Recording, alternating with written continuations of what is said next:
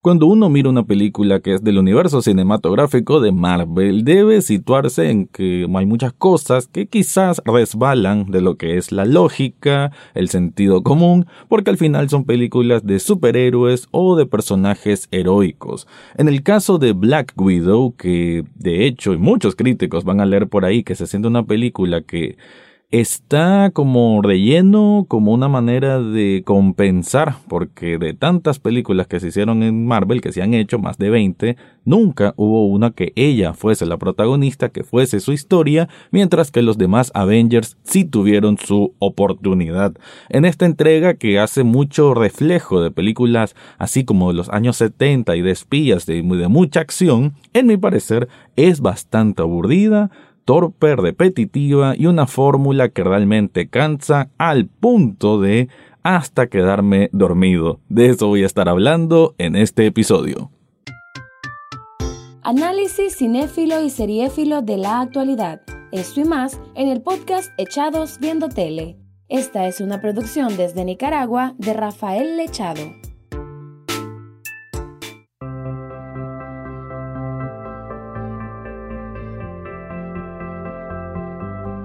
Bienvenido o bienvenida a un nuevo episodio de Echados Viendo Tele, el espacio para escuchar críticas, comentarios, opinión del mundo de las series y algunas veces de películas. Me quedo ahora con un estreno que, bueno, es de estos grandes blockbusters que ya hace tiempo que tal vez no se escucha tanto por todo esto del COVID y cómo ha reducido obviamente la asistencia a, los cines y que hasta ahora recién se está retomando en Estados Unidos y en el mundo, y Black Widow, que aunque es cierto que en su primer fin de semana de estreno ya recaudó creo que son más de 220 millones de dólares, algo así, siendo el mejor éxito de un estreno desde que comenzó la pandemia, no significa que por eso, por esa cantidad de dinero, tenga esa misma cantidad en su calidad. Porque se me hace una película que, además de sentirse un poco antigua, o sea, no es solo la referencia a esto James Bond, que,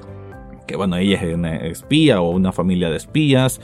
em, y esto del adoctrinamiento de los espías y cómo hay que romper ese eje de ese control, ¿no? Ese, ese viene siendo como el resumen de la historia del por qué está luchando Natasha Romanoff como Black Widow en esta película, em, también se siente como algo que debió haber salido hace muchos años, quizás durante la fase 2 de Marvel, fase 3 quizás. Em, bueno, sí se sitúa, pues, ¿verdad? En un momento específico, pero vamos al hecho de que eh, Black Widow se presentó al universo cinematográfico de Marvel desde Iron Man, o sea que desde el inicio de este magno y muy muy amplio universo cinematográfico de Marvel que ahora ha evolucionado, ha evolucionado al mundo de la televisión con las series a través de Disney Plus. Y eso me lleva a algo porque yo lo repito cada vez que hablo de un producto Marvel del universo del MCU en este espacio del podcast, de que yo nunca he sido muy fanático de estas películas de superhéroes y del MCU como tal. Eh, creo que no he visto un 70% de todas esas películas. Pero eh, en esta, lo que sí miré, obviamente, de Civil War en, adelante. Y sobre todo, pues porque era, era mucho el peso, ¿no? De, las redes sociales, del mundo cinematográfico como tal, del acontecimiento del Endgame, del Avengers, de este cierre de Endgame. Entonces era como que, bueno, hay que ver un poco y, estar ahí también. Em, o sea, conocer un poco del entorno de esas películas. Y ahí fue que me adentré un poco de Marvel, ya lo respeto más, antes quizás no, simplemente lo ignoraba, ahora pues ya le tengo más respeto, pero sobre todo por, eh, no ni siquiera tanto por Endgame, creo que por esta, lo que promete esta fase 4, que es la que eh, está muy fundamentada con estas series que han salido en Disney Plus, que la verdad que han estado bien. Eh, bueno, ahorita solo terminamos con Loki, eh, que ya creo que el próximo episodio vamos a hablar de Loki. Y eh, han estado, me parece bien, son buenas presentaciones para series de televisión con calidad de, en producción pues bastante altas. Y creo que si sumo o hago un resumen entre WandaVision, Falcon y el Winter Soldier y ahora Loki, o sacamos un promedio entre ellos, están bastante superior a lo que hace Black Widow. A mí se me hace una película, decía, torpe y aburrida porque es formulaica hasta en lo más último. Tiene unos diálogos que bueno, rayan bastante en lo absurdo y no es que, eh, no es que, a ver, no es que WandaVision o, o la, propia Endgame no, no tenga ese tipo de diálogos porque es ese tipo de películas, ¿no? O sea, el universo cinematográfico de Marvel jamás se va a lucir por, por grandes guiones o grandes argumentos. Pero esta película, Black Widow, siento que deja en evidencia esa intención de querer ser gracioso en momentos de acción. O sea, como que eh, se, se le ven mucho las costuras, se, se nota demasiado la plantilla que están ocupando para que sea una película entretenida y al punto que se siente algo repetitivo, o sea, algo que ya hemos visto en el propio universo cinematográfico de Marvel, como que ocuparon varias piezas de lo que sirvió en otras ocasiones y aquí lo juntaron para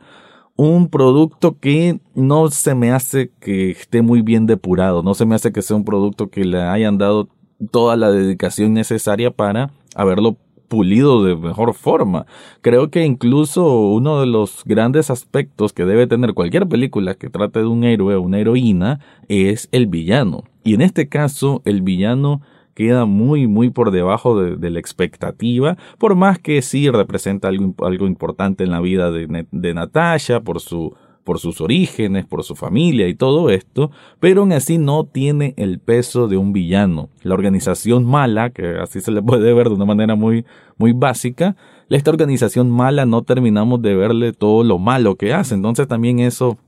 eso resta, resta importancia a las acciones de la heroína. Creo que en resumidas cuentas un poco de eso es lo que me deja mucho a deber esta película de Black Widow, que aunque es cierto, y unos dirán, pero vos, ¿qué vas a poder opinar si vos nunca viste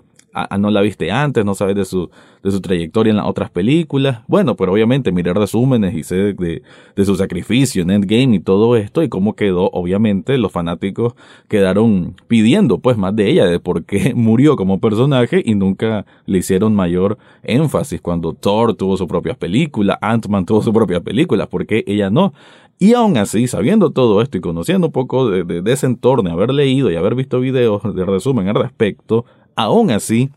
creo que esta película es un fan service para el fan más básico del universo cinematográfico de Marvel que se puede contentar porque, ah, sí, que bien Black Widow. Pero si se pone a pensar fríamente,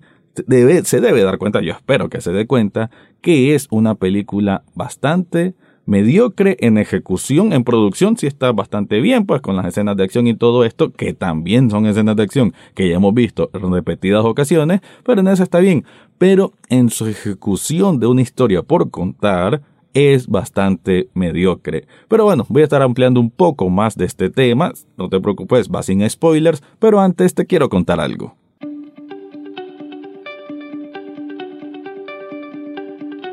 Hablando de Marvel y de todas estas películas, de pronto no te gustaría tener una camiseta con el logo de Capitán América o, por qué no, que está de moda, algo de Black Widow. ¿Sabes dónde puedes pedirlo? Eso está en Sublishop Nicaragua. Esta tienda de sublimación tiene artículos por doquier que vos podés personalizar o que bien ellos tienen diseños ya creados para vos. Además de que ahí gustan mucho la cultura pop, de la cultura rock, de lo que es el cine, lo que es la televisión. Entonces puedes encontrar camisetas, tazas,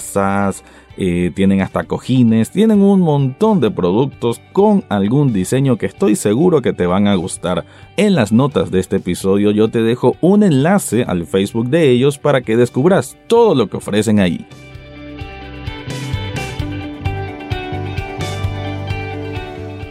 Obviamente tampoco es que la película Black Widow tenga todo, todo mal. O sea, obviamente hay una ejecución que cumple y que por lo menos, eh,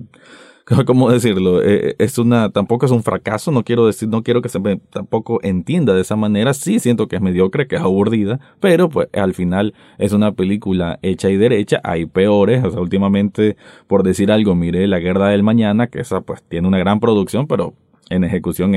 es es terrible, pues ahí sí podemos decir la palabra terrible. Y en esta ocasión, pues obviamente hay un punto muy, muy grande, muy bueno, que, que bueno, no es, no es de extrañarse. Florence Pugh, esta actriz, eh, que algunos la recordarán por Midsommar, que hace un papel impresionante, pues aquí no decepciona. Realmente la entrega de esta muchacha es, es, muy buena, muy, muy buena. Incluso para hacer esta mezcla de acento gringo con deje o con, o con ese tinte ruso, pues creo que hasta en eso lo logra bastante bien, no se siente algo como que se esté burlando del acento, no, se siente como una adaptación, una mezcla, creo que funciona. Y ella interpreta a la hermana Yelena, la hermana de Natasha. Em, hermana en sentido figurativo, porque aunque hay un eje importante en Black Widow que tiene que ver con la familia, en realidad la familia de Natasha no es tanto su familia, son, eran agentes rusos que estaban en Estados Unidos como espías y una vez que los descubren los tienen que separar. Ella muy, muy chiquita, ella, ella y su hermana Natasha y Elena se separan desde muy pequeñas y lo que ella desconocía, Natasha, es que Elena también fue entrenada como una viuda, como una Black Widow por este Red Room, que es la, eh, la organización pues que como que lava el cerebro de, de, varias mujeres para convertirlas en superagentes y superespías y con, con gran destreza física y demás. Y bueno, así es como empieza una película que lo que tiene es que, y por eso énfasis en la palabra torpe, es que solo me, o sea, como que Natasha estaba comiendo una hamburguesa y de pronto boom, se le vino el mundo encima con esto del villano. O sea, no es como que hubo una relación directa entre Natasha y el conflicto que tiene que resolver. Prácticamente que la arrastran de una manera fortuita, de una manera como que sin querer, a, a tropezones, y eso le da menos carácter a que ese conflicto, a que esa historia, a que esa a ese enfrentamiento que nosotros como espectadores le tenemos que dar importancia, pues que tenga más importancia, porque como que se le dio de una manera casual, como que pues, se encontró con esto, se encontró con la hermana. Y ya después el desarrollo de cómo Natasha va involucrándose en esta en esta idea de derrotar a esta organización mala, también se siente un poco forzado. Creo que, pero como decías, lo mejor que tiene la película de lejos es Florence Pugh como Yelena, que hace un, papel muy interesante como esta hermana que, que hasta es capaz de a veces de, burlarse un poco de, de la pose, entre comillas, que, ocupa Black Widow. E, eso me pareció interesante, divertido, pero la película, desgraciadamente, a veces trata de ser o tener ese, esa parte como de comedia, muy a lo Marvel, pero que siento que aquí, más que en otras, falla, falla porque hay momentos que, ah, como lo dije antes, estos diálogos súper super tontos, súper forzados, en momentos que, que no, no, no luce demasiado. Que, es cierto, pues es una fórmula que, por decir algo, hay una persecución en vehículo eh, y ella, Natasha, le dice a su hermana, ponete el cinturón y él le dice, ay, sos toda una mamá. En medio que están disparando y, dispara, un montón de cosas. Entonces, es cierto que es común ver este tipo de cosas, pero siento que aquí se siente stage, dirían, se dirían en inglés, se siente muy como sobrepuesto, como, sí, como, o impuesto incluso, ¿no? Como una escena impuesta de comedia en medio de una escena de acción, pero que no, no, no, le quita naturalidad, le quita lo orgánico, se siente que está ahí solo porque al guionista le pareció que ese momento era bueno ponerlo. Y creo que ahí es otro error, el balance en el guion. Porque, como dije, tiene estos eh, momentos relax cómicos en medio de situaciones adversas, pero también tiene bastante descarga emocional o intentan poner esta descarga emocional con esto de la familia, del reencuentro entre estas hermanas, que no son precisamente hermanas, pero obviamente se criaron como hermanas. Eh, y otros reencuentros de esta familia en sí, que hay momentos que sí logran un poco ese, ese apego, pero al mismo tiempo ahí nomás lo desperdician con una escena de acción o, con, o que trasciende la historia hacia otro momento y como que siempre queda a media tablas. O sea, las partes que intentan ser dramáticas quedan a media tabla y por lo menos yo no sentí ninguna conexión. Quizás al final una que otra cosita, pero Mm, también muy apresurado, sin, sin la construcción de vida, porque creo que los personajes quedan a medio construir, o sea, ninguno termina de ser tan relevante, quizás lo único la hermana, pero aún así también queda a deber que bueno, da un indicio de que ella va a continuar a hacer algo todavía con lo de Marvel, pero pues sí, la película como que no termina de concretar muy bien esos arcos, no cierran estos círculos de historia y por eso siento como que es una una solo secuencia de acción descanso, acción, descanso, acción, descanso, acción, resolución. así se, se, siente la película y tal vez no estoy diciendo nada nuevo. O sea, así son las películas de Marvel, así son las películas de acción, pero en esta sí le, doy crítica em, porque, porque, a ver, hace, o sea, un ejemplo reciente de, este tipo de cosas, como Falcon y el Winter Soldier, que como son varios capítulos que es muy, muy formulaico también, muy de acción, pero creo que por lo menos el villano tenía como un mensaje, había algo más, ¿no? En este caso es todo muy burdo, muy simple, el villano como tal es el mal, bueno, típico villano James Bond, cuadradísimo, o sea, no tiene ningún eje, no hay ningún lado más que explorar, solo es malo por ser malo, eso también es muy, muy tonto. Y a nivel de acción también, este, lo que es ya el villano en sí fuerte, ¿no? De batalla, que es Taskmaster, que para los que les gustan los cómics, pues es un personaje interesante. Aquí también queda desperdiciado, no hace demasiadas cosas, no hay una gran standoff, un gran pelea tampoco. Sí, pues sí tiene sus cosas ahí espectaculares de acción, pero no,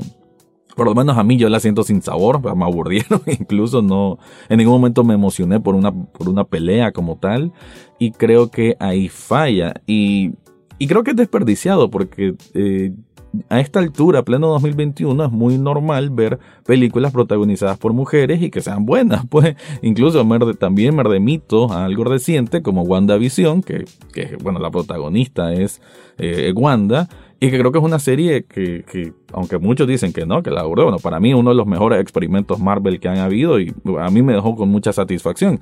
Creo que WandaVision tiene mejor, aunque son muy ejes muy, muy, muy distintos, pero WandaVision tiene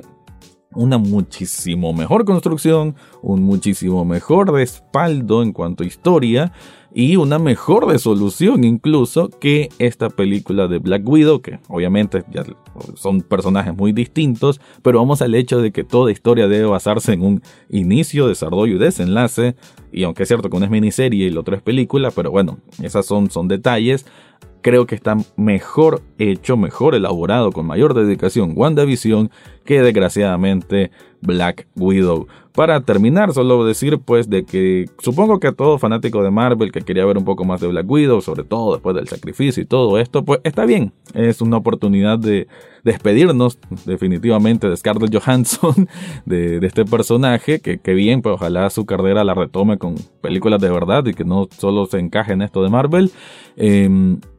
y creo que tiene un cierre que sí es emocional, pero eso, no estuvo tan malo. Y vamos a ver qué pasa con Yelena, que creo que es un personaje interesante que se puede incorporar al universo cinematográfico de Marvel. Ahora sí me voy, antes de despedirme te quiero recordar que en las notas de este episodio y de todos los episodios hay un enlace de coffee.com pleca echados viendo tele, donde si te gusta este programa puedes hacer una donación de un café virtual. Un café virtual apenas cuesta un dólar y con eso ya, estás apoyando este programa. Ahora sí me voy, ese fue mi review de Black Widow.